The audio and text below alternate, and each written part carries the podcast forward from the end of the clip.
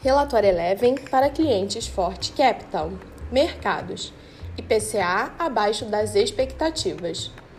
As bolsas europeias sobem e os índices futuros de Nova York operam sem direção única, enquanto os juros dos Treasuries estão no terreno positivo. Ainda sobre os Estados Unidos, o presidente Joe Biden emitiu decretos para ampliar o controle da venda de armas no país. Com 50 democratas e 50 republicanos no Senado, Biden precisa que ao menos 10 senadores da oposição votem a favor do projeto. Na Alemanha, a produção industrial caiu 1,6% em fevereiro, em meio a restrições motivadas pela pandemia de Covid-19 o resultado ficou abaixo da expectativa do mercado, que previa acréscimo de 1,1%, segundo a agência Estado.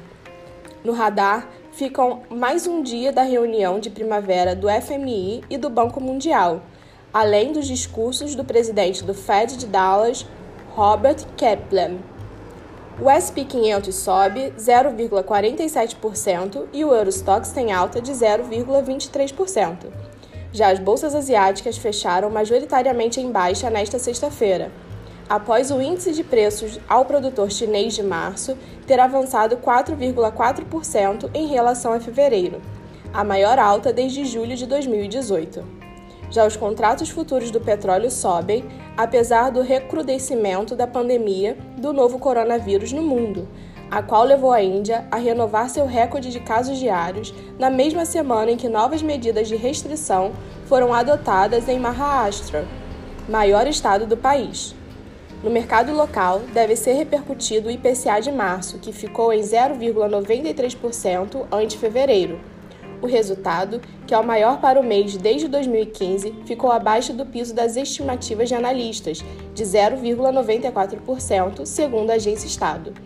No ano, a inflação acumulou alta de 2,05% e em 12 meses de 6,10%.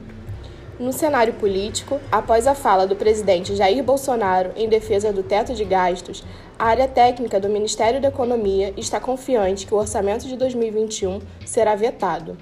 A pasta avalia que o orçamento aprovado é inviável, sendo necessário o veto das emendas que foram aumentadas com corte de despesas obrigatórias para fazer depois uma recomposição dos recursos.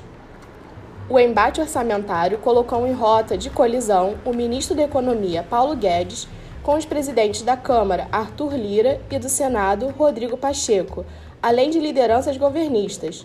No radar ficam os eventos nos quais participarão o presidente do Banco Central, Roberto Campos Neto, o diretor de política econômica do Banco Central, Fábio Katsuki, e Guedes. Ficamos por aqui.